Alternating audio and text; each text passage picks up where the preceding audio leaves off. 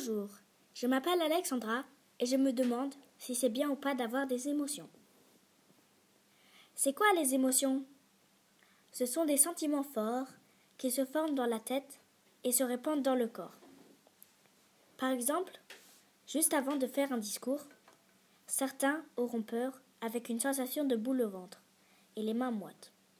D'autres seront excités, ne pourront pas rester en place et auront le cœur qui bat très vite.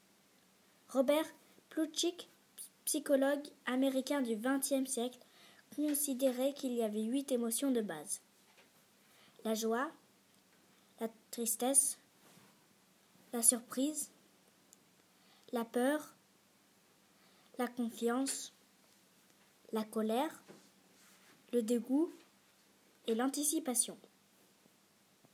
Nous sommes 7,7 milliards de personnes sur la Terre et nous avons tous des émotions, mais certains le montrent plus que d'autres. La décision unique de montrer ses émotions ou de se laisser influencer par elles est individuelle. Les émotions influencent nos décisions et peuvent aussi être un signe d'alarme pour notre protection.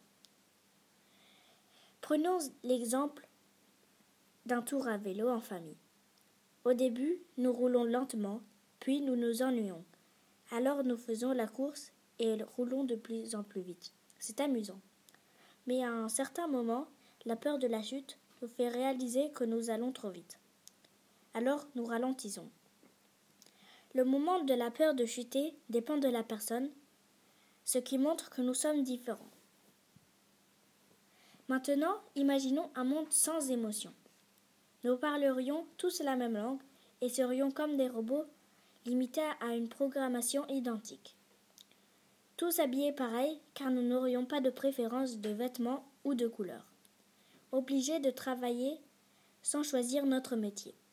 Il n'y aurait pas de temps libre car nous n'en aurions pas besoin pour faire les choses que nous aimons. Et il n'y aurait aucune valeur de famille ou d'amitié. Sans émotion, nous ne serions pas curieux et aucune découverte ne se serait faite. Tout cela serait très ennuyeux.